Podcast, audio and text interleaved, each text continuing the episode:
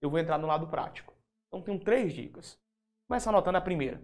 A primeira dica, que todo mundo fica, Lucas, como essa teoria de Pareto? Já é essa.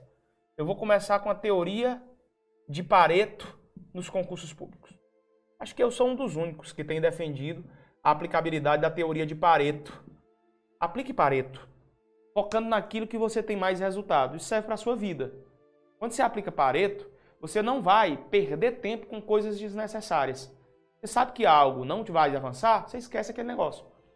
A teoria de Pareto é embasada, eu vou simplificar para você, na máxima de que 80% daquilo que realmente tem correspondência com o efetivo merece por você ser valorizado. Como assim, professor?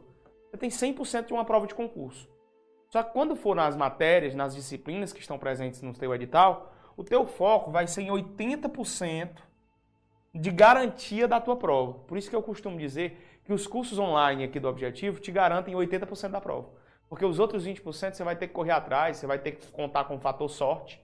O fato é, é que nas grandes provas, eu estou falando nas grandes, pessoal, estou falando nas grandes bancas organizadoras. O que é uma grande banca organizadora para mim hoje?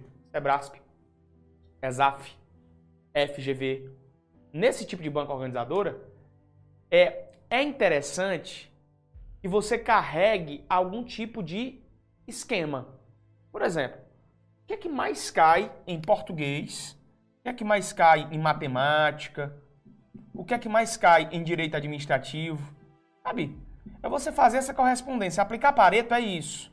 É você diagnosticar e ao mesmo tempo fazer um prognóstico daquilo que mais pode aparecer na sua prova.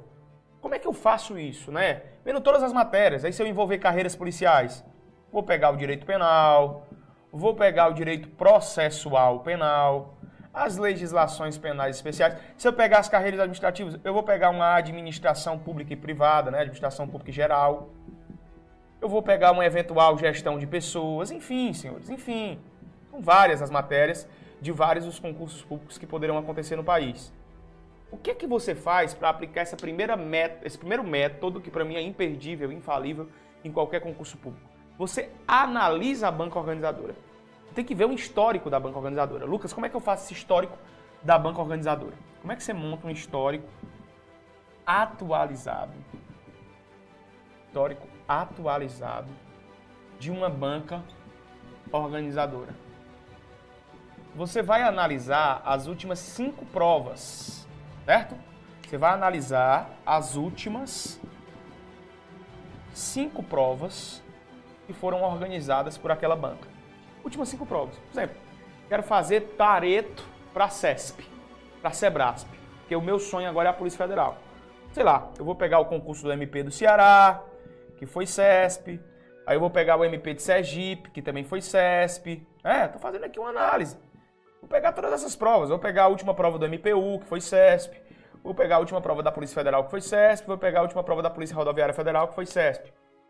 Então, para eu poder, por exemplo, fazer pareto, aplicar pareto na CESP, saber o que efetivamente mais cai, mais tem possibilidade de cair, uma boa dica é eu pegar as últimas cinco provas, eu, eu diria de 5 a 10, mas eu estou colocando 5 aqui para que você tenha um número definido.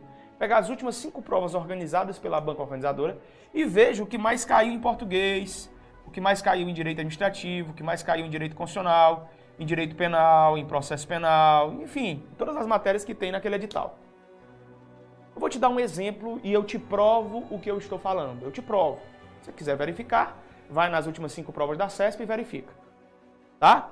Nas últimas cinco provas da CESP, para nível médio, escute essa, para nível médio ou para nível superior, que é o chamado nível superior em qualquer área. Não é o nível superior em direito, por exemplo, que exige mais um conhecimento pleno do jurídico. Olha que importante isso. Esse evento é só para os grandes, tá?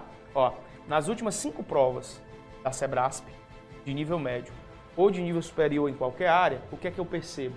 Eu percebo, por exemplo, eu vou te dar um exemplo, que em direito administrativo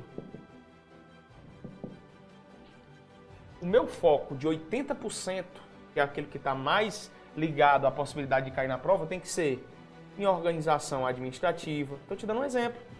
Em atos administrativos, em atos administrativos, em regime jurídico único, em lei de improbidade administrativa, lei de improbidade administrativa e em licitações. E em licitações. É? Isso aqui é o que corresponde a 80% daquilo que tem mais chance de cair numa prova da CESP, em direito administrativo.